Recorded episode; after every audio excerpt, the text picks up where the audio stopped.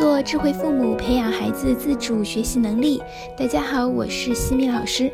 这节课给大家带来的主题是如何帮助孩子进行合理的学习规划。新学期马上就要开始了，在开学之前，孩子应该提前做好新学期的规划，给自己收收心。那么，作为家长，如果希望孩子得到好的学习结果，该如何帮助孩子进行合理的学习规划呢？我们需要通过设定学习目标、制定学习计划、开始学习行动和定期总结回顾四个步骤来实施。我们先来看一下第一个，设定学习目标。做任何事情，想要做出好的结果，一定要先锁定目标，这样我们做事的方向才会清晰。孩子的学习也是一样的，需要设定精确的学习目标。设立目标的时候要包含两块内容，一个是明确事情背后要实现的价值和意义，比如孩子把成绩提升上去之后，能够改变老师和同学对他的看法，可以增加自信心。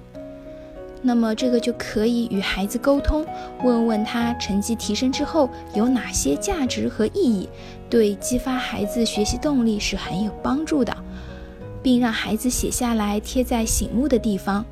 设立目标的另一个内容是我们要达到怎样的指标，比如成绩提升到多少名，总分提高到多少分。同样要和孩子进行有效的沟通，并写下来，形成总体目标的设定，然后对目标进行分解，把总目标细分成一个一个的小目标。需要提醒一下的是，小目标的总和一定要大于总目标。比如总分提高二十分，那么在设置语数外三门学科提高分数的时候，要设置成分别提高十分。这样才有足够的把握可以完成总目标。最后把目标进行阶段化的设计，分成一个一个的时间节点，在每个时间点完成对应的指标。不要等到学期快结束了才去看指标有没有完成，这个风险就太大了。设定完学习目标之后，就要开始第二步，制定学习计划。做计划需要制定任务清单。每天罗列自己要完成的任务清单，每完成一项就打勾。也可以制定作息时间表，写下每天几点钟到几点钟做些什么事情，写好贴在墙上。做计划的意义在于启动行动。计划应该从简单到复杂，而且一开始的学习计划要富有弹性。越复杂和严密的计划，越容易出生未捷身先死。在计划早期，应该留下一些空白的时间段，保证计划能够全部实行。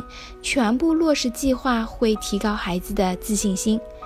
计划表可以分阶段做，一个阶段完成以后再做下一个阶段的计划。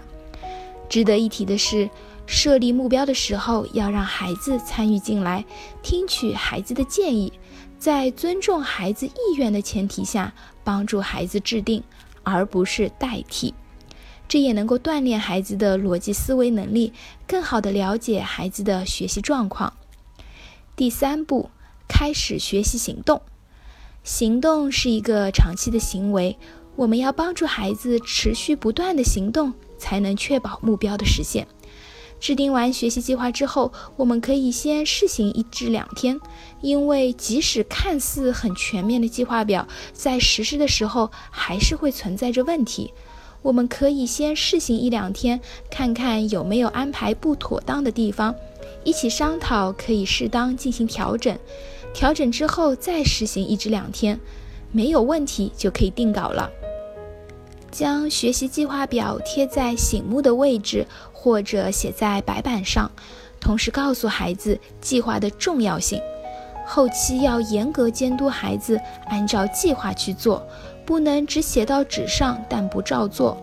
如果没有行动，一切计划都等于零。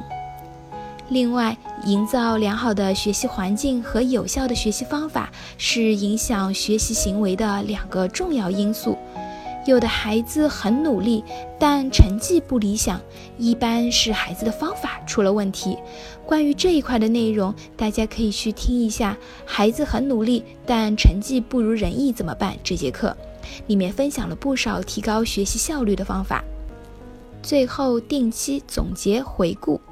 听取孩子的自我评价，自己做得如何，时间是否充分利用，哪里需要改进，家长也可以提出建设性的建议，和孩子一起商量可以改进的地方，可以用便利贴记录下来，贴在计划表的旁边，提醒自己。从小帮助孩子学会制定学习生活规划，孩子长大才能规划自己的人生旅途，才能不断克服一个又一个的困难，朝着目标不断挺进。在下一期的课程中呢，我将会为大家分享孩子偏科严重怎么办。感谢各位的收听，如果你喜欢西米老师的课程。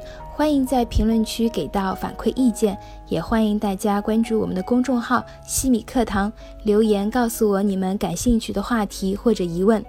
感谢各位收听，我们下次见。